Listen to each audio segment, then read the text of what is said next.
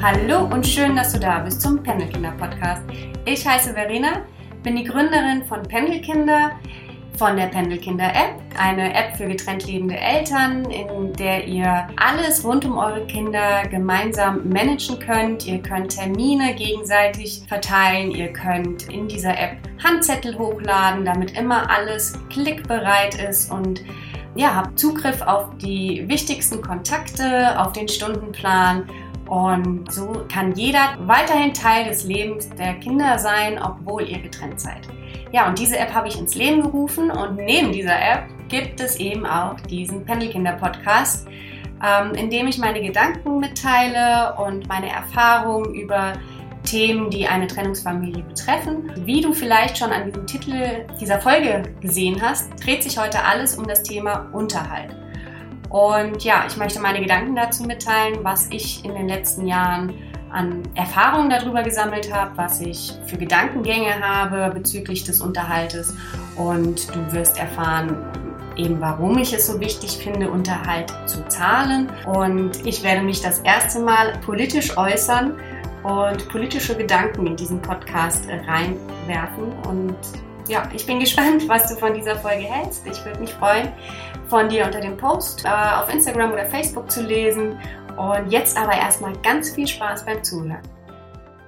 Heute möchte ich meine Gedanken zum Thema Unterhalt mit dir teilen, was ich so über die letzten Jahre an Gedanken zu diesem Thema gesammelt habe und äh, ja, was ich finde, wie es aus meiner Sicht laufen sollte. Und ähm, genau, weil es gibt da ja einfach doch sehr viele verschiedene Arten, den Unterhalt zu behandeln. Ich finde, ähm, ja, da einfach ein paar Gedanken von meiner Seite aus, die, die vielleicht auch euch in der ersten Zeit nach der Trennung einfach im Unterhalt, in der Unterhaltsvergabe ein bisschen stärken, ein bisschen wegweisend sind und ja, ich denke, du hast von der Düsseldorfer Tabelle schon gehört. Das ist ähm, die Tabelle, die gerade im Residenzmodell doch sehr ausschlaggebend ist und ich finde, wie ich finde, eine sehr gute Richtlinie, dass man da erstmal sich so oder weiß, wo man sich einzupendeln hat, wo es gut wäre, wenn der Ex-Partner zahlt,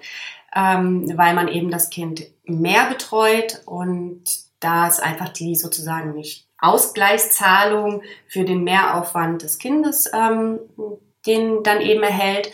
Und äh, ja, und im Wechselmodell wäre es ja so oder ist es häufig so, dass man keine Unterhaltszahlung hat, weil jeder für sich aufkommt, wobei ich da auch finde, dass gerade nach einer Trennung, wenn man dann ähm, der eine Part vielleicht schon im Vorfeld viel mehr gearbeitet hat, sich ein größeres ähm, Business aufgebaut hat oder eben ähm, in der einfach mehr Gehalt bekommen hat, aufgrund, dass er vielleicht in Vollzeit war ähm, und der andere Part dann eben mehr zu Hause war und entsprechend vielleicht nur eine kleine Teilzeitstelle hatte.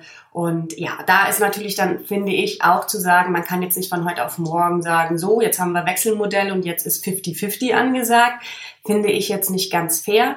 Ich finde, ähm, auch da, äh, ich werde das gleiche im Residenz oder das gleiche äh, wirst du auch gleich im Residenzmodell sehen, dass ich das auch so diesen Weg ganz gut finde, dass man gemeinschaftlich versucht, auch am Anfang, auch wenn die Trennung echt nicht gut war und viele Missverständnisse sind, viele ähm, ja ein, einfach eine nicht wirklich tolle Trennung war, dass man trotzdem gemeinsam schaut, wie es auch finanziell man das schaffen kann, dass es beiden Parteien gut geht. Denn das Kind wohnt dann bei beiden Parteien zu 50, 50 Prozent. Und das heißt, es ist irgendwie total blöd, wenn es bei dem einen Elternteil im Luxus lebt und bei dem anderen Elternteil eher ähm, ja im Mangel, weil einfach finanziell nicht viel da ist. Also da finde ich sollte ein Ausgleich eben dann schon geschaffen werden. Natürlich eben mit dem Hinblick, dass man sagt am Anfang vielleicht äh, ein wenig mehr zu zahlen und dann aber zu sagen, okay, aber in ein Jahr, zwei Jahren musst du dir ähm, deine Arbeit so aufgebaut haben,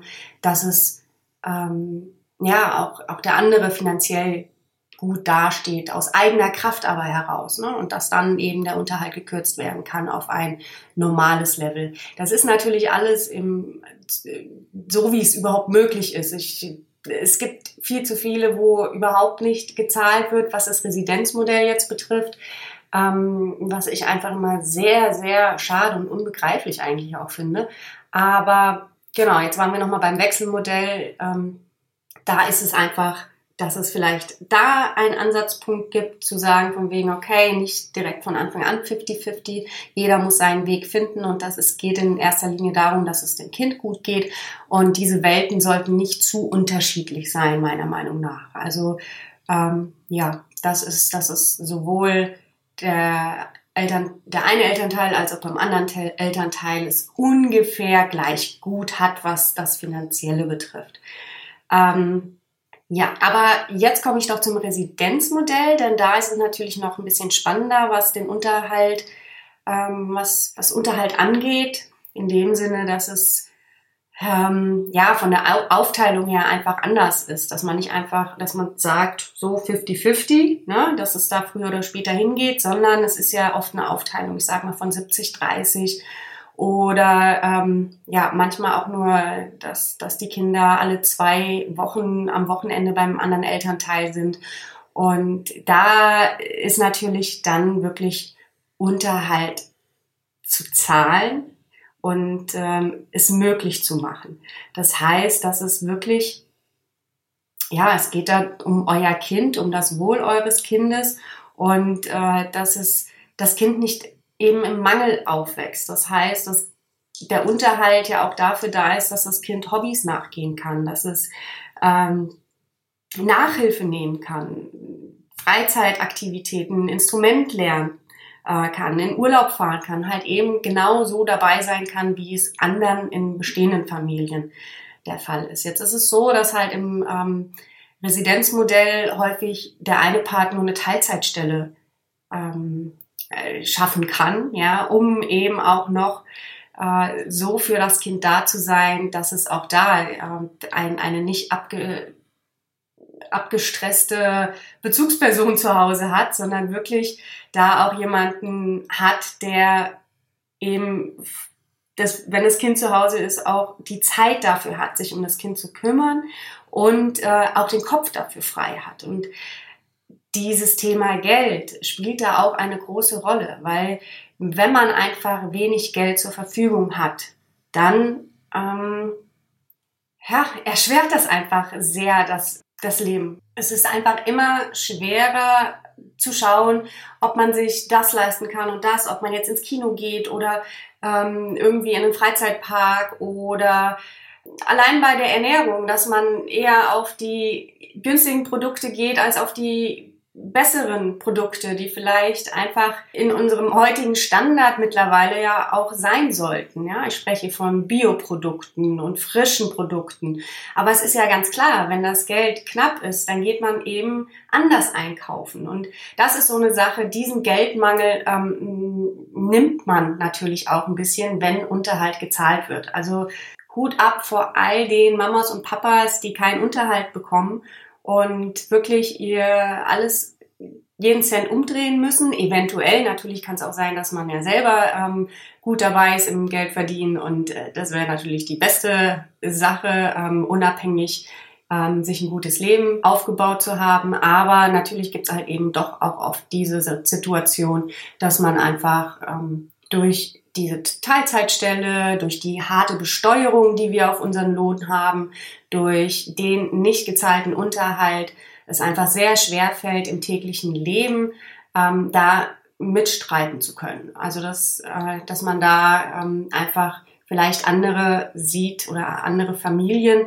wo einfach mehr Geld da ist und man muss immer wieder gucken, wie man da sich das Geld zusammensammelt. Ja, und das Blöde dabei ist einfach, dass unsere Kinder natürlich mitbekommen, wie wir dieses Leben leben.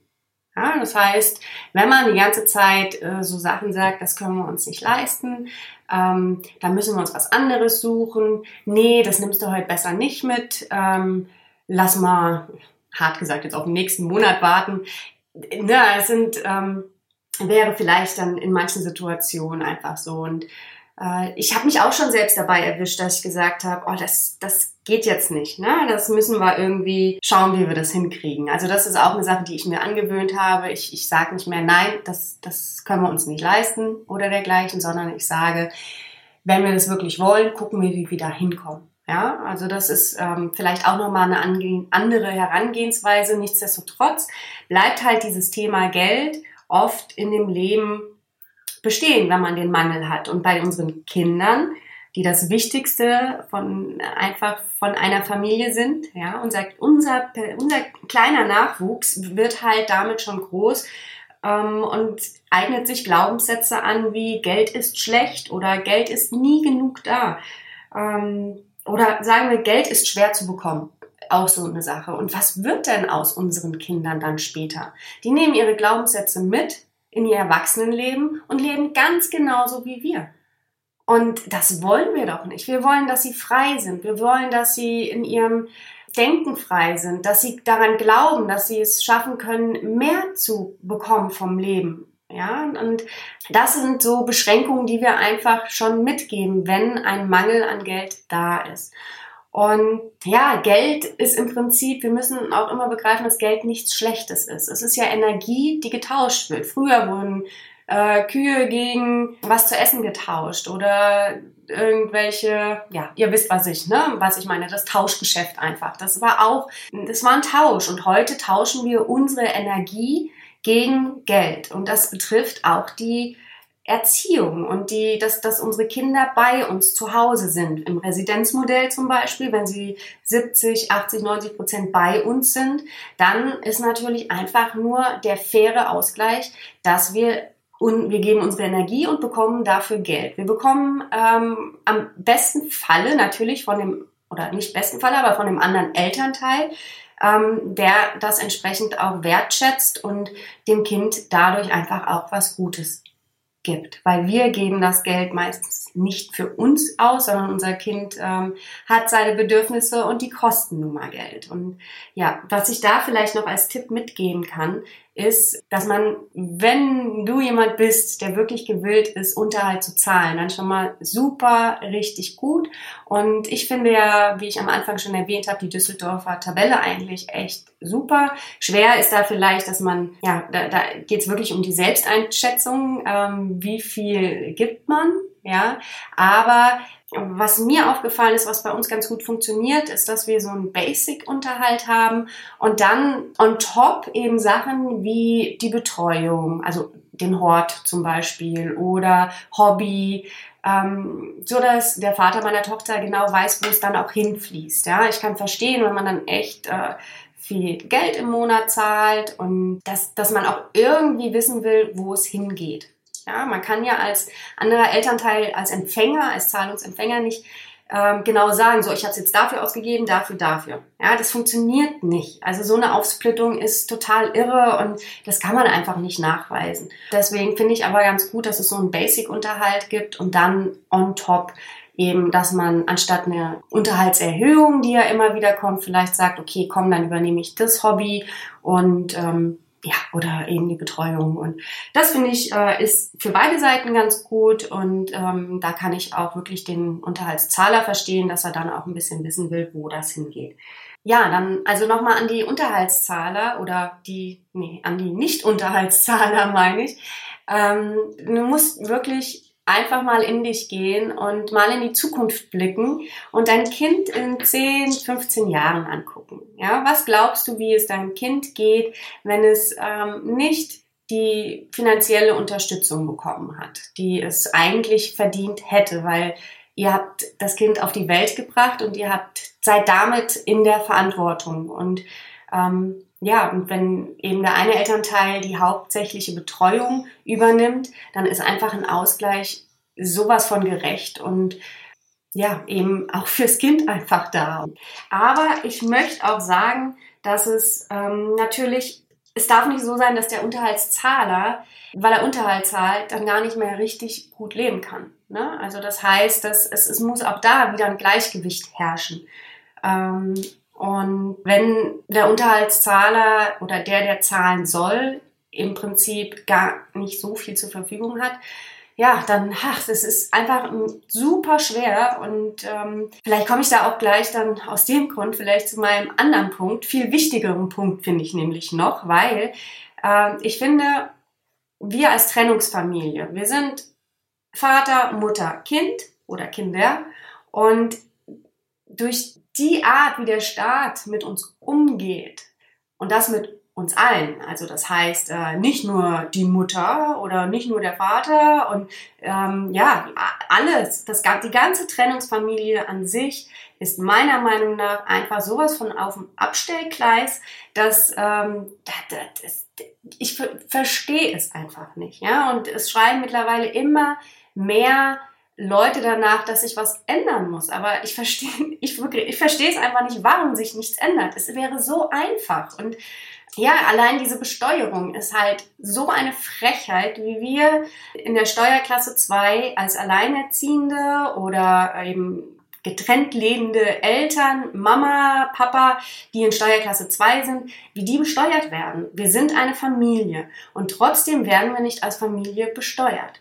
Und warum kann es nicht so sein, dass wenn wir eben ein, ein Haushalt, jetzt wie in meinem Fall, ich bin Mutter und Kind zu Hause, werde aber besteuert eigentlich so gut wie ein Single. Habe aber hier einen Nachwuchs, der eben die nächste Generation, äh, in, ich sage mal hier in Deutschland in der Wirtschaft auch sein wird. Ja, wie wie bescheuert kann da ein Land sein und sagen, ähm, dass sie uns weiter so schlecht besteuern? Ähm, weil was passiert? Wir geben so viel von unserem Lohn ab an Steuern und uns bleibt halt unterm Strich einfach sehr wenig.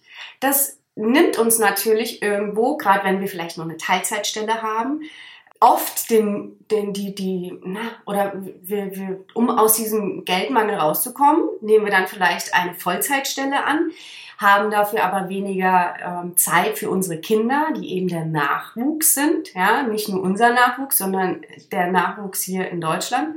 Und ja, was macht das mit dem Kind? Ich glaube, das wird nichts Dolles sein.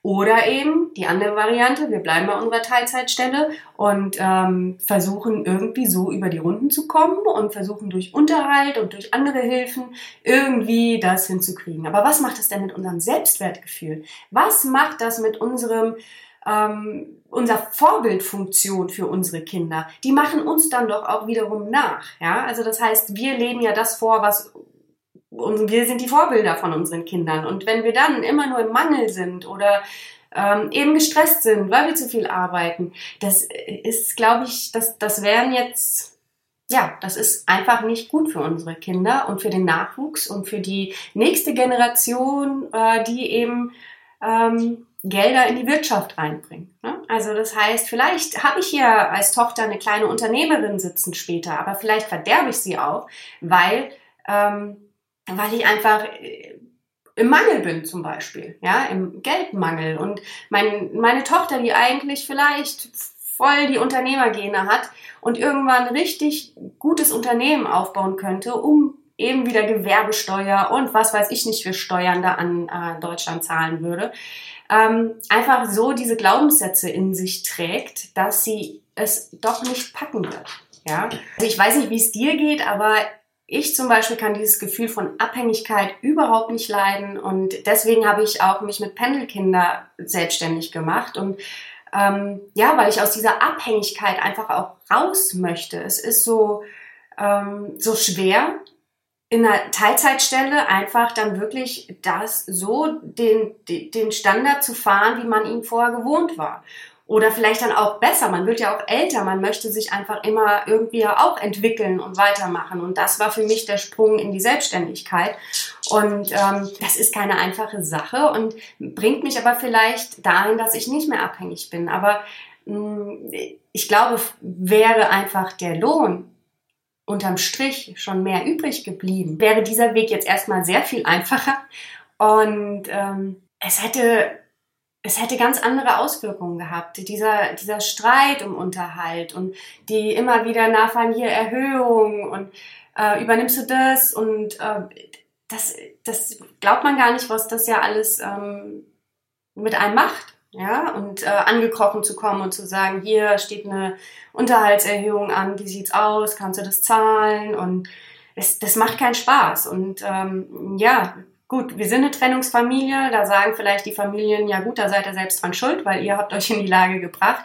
Aber ich finde, nein, sind wir eben nicht, weil ähm, diese Trennung, wir sind nur einer von die Generation, wo es jetzt halt eine Trennung nach der anderen gibt. Das war damals nicht. Aber was meint ihr, was in 20 Jahren ist?